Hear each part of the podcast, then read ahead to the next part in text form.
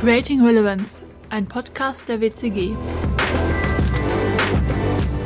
Mitarbeiter wollen nicht gehalten oder gebunden, sondern fasziniert und beflügelt werden, sagte Jörg Schlebruck. Herzlich willkommen bei Creating Relevance. Mein Name ist Lea Heustkötter und heute möchten wir über das viel diskutierte Thema Employer Branding sprechen. Begrüßen darf ich unseren heutigen Gast, Human Resource Managerin Katrin Stephan. Hallo. Hallo, schön hier zu sein. Katrin, schon lange suchen Unternehmen nicht mehr ihre Mitarbeiter aus, sondern Mitarbeiter das Unternehmen. Arbeitgeber müssen sich heute deutlich mehr einfallen lassen, um potenzielle Bewerber zu erreichen, auf sich aufmerksam zu machen und von sich zu überzeugen. In diesem Zusammenhang kommt auch das Employer Branding ins Spiel. Was glaubst du, kann Employer Branding dazu beitragen?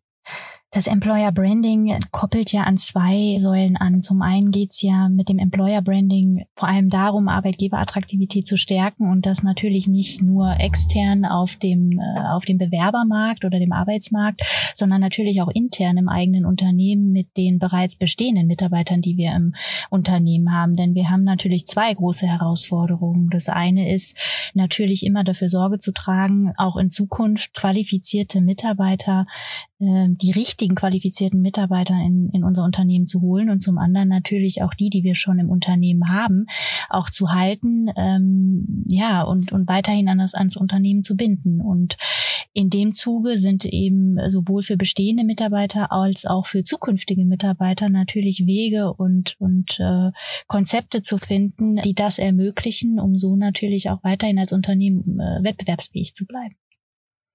Der Employer Branding Research 2020 Report macht deutlich, dass Unternehmen mit einer starken Arbeitgebermarke ihre Stellen doppelt so schnell besetzen können wie Unternehmen ohne. Was ist der wichtigste Bestandteil einer erfolgreichen Arbeitgebermarke? Ich glaube, der wichtigste Bestandteil einer erfolgreichen Arbeitgebermarke ist die Werte, die ein, ein Unternehmen letztlich ausmacht und ähm, auch die authentische Umsetzung, also das dafür einstehen und auch wirklich realistische Umsetzen äh, der eigenen Konzepte und der eigenen Werte, die eben für dieses Unternehmen sprechen. Und ähm, da ist gerade Authentizität, Glaubwürdigkeit ein zentraler Bestandteil. Wir müssen die Versprechen, die wir unseren Mitarbeitern machen, auch halten, sowohl zukünftigen Mitarbeitern gegenüber als auch den Mitarbeitern, die bereits langjährig in unserem Unternehmen tätig sind. Seien wir mal ehrlich, wir haben auf der einen Seite zwar das Thema Arbeitgebermarke und Werte eines Unternehmens, aber es gibt ja noch andere Punkte, die wichtig für Mitarbeiter sind, wie zum Beispiel Benefits oder auch das Thema Gehalt. All diese Punkte sind ja nicht durch eine gute Arbeitgebermarke nichtig geworden.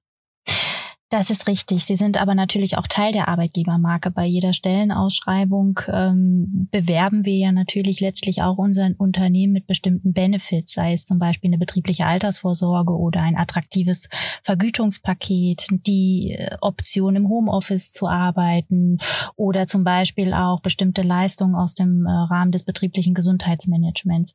Es ist letztlich, wie ich schon vorher gesagt habe, letztlich ist es wichtig, dass das Unternehmen die Versprechen, die es seinen Mitarbeitern macht, auch einhält.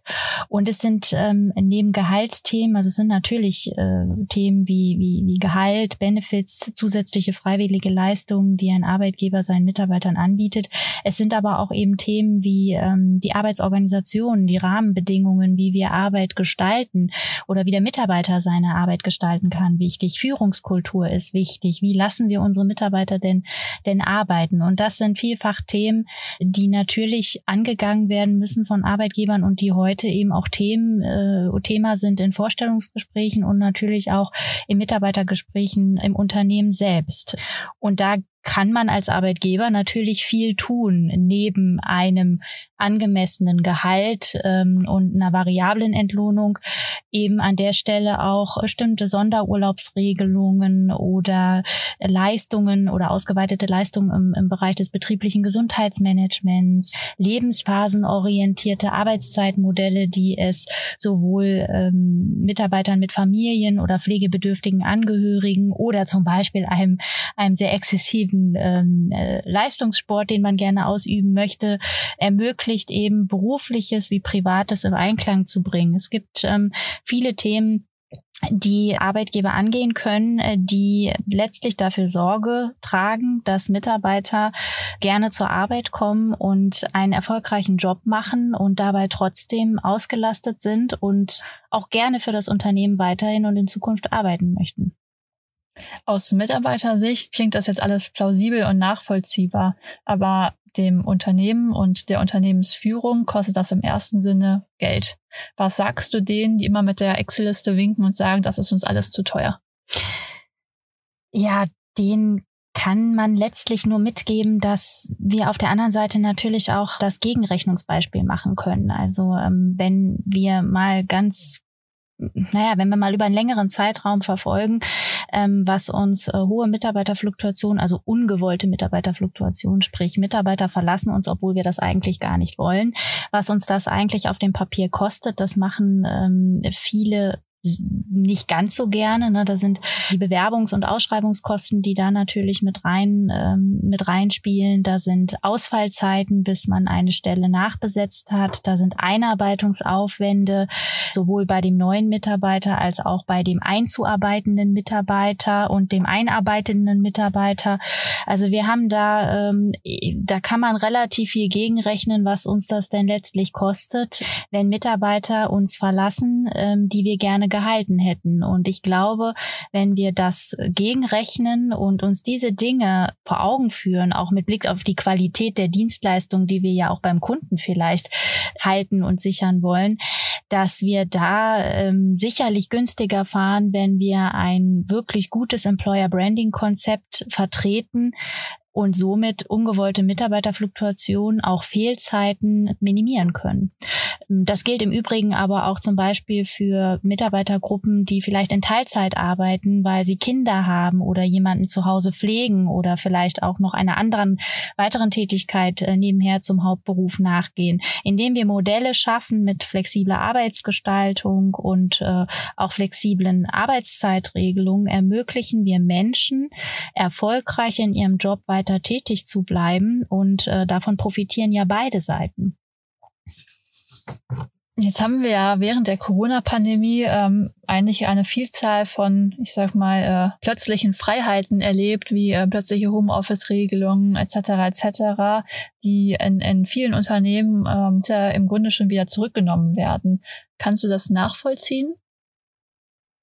Nein, eigentlich nicht. Also ähm, wir haben gesehen in der ersten Welle der Corona-Pandemie, dass die Tendenz, im Homeoffice zu arbeiten, auch auf große Zufriedenheit bei, bei einem Großteil der Bevölkerung gestoßen ist, also denen, denen das ermöglicht werden konnte, dass das Modell etwas rückläufiger war in der zweiten Welle der Pandemie, also dass da eben gegenläufig auch der verstärkte Wunsch einiger Mitarbeiter auch wieder da war, dann eben doch mal wieder ins Büro zurückzukehren.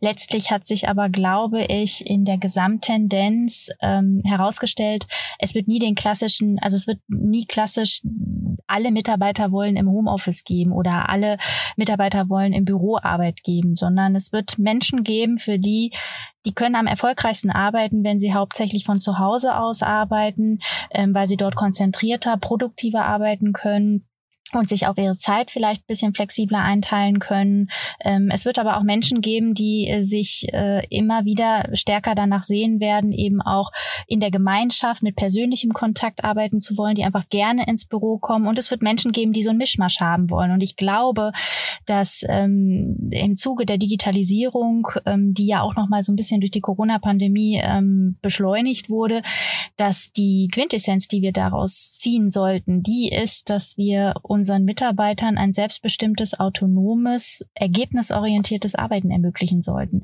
Also letztlich Rahmenbedingungen schaffen, die es jedem Mitarbeiter ermöglichen, wirklich am erfolgreichsten seinen Job zu erledigen. Und ob das jetzt im Homeoffice ist oder im Büro oder teils, teils, das sollte doch der Mitarbeiter entscheiden. Denn am Ende entscheiden wir, ob die Leistung des Mitarbeiters hervorragend ist und ob das Gesamtgebilde passt und ob das dann im Homeoffice passiert oder im Büro, ist doch letztlich dann eigentlich nur Mittel zum Zweck. Ich denke, das war schon ein sehr gutes Schlusswort. Vielen Dank für das interessante Gespräch, Katrin. Zwei Punkte habe ich für mich persönlich rausgenommen. Das ist einmal das Thema Authentizität und auch das Thema Vertrauen, sowohl auf Mitarbeiter als auch Unternehmensseite. Wenn euch unsere Podcast-Folge gefallen hat, dann folgt uns auf den üblichen Kanälen und schaltet beim nächsten Mal wieder ein, wenn es heißt Creating Relevance.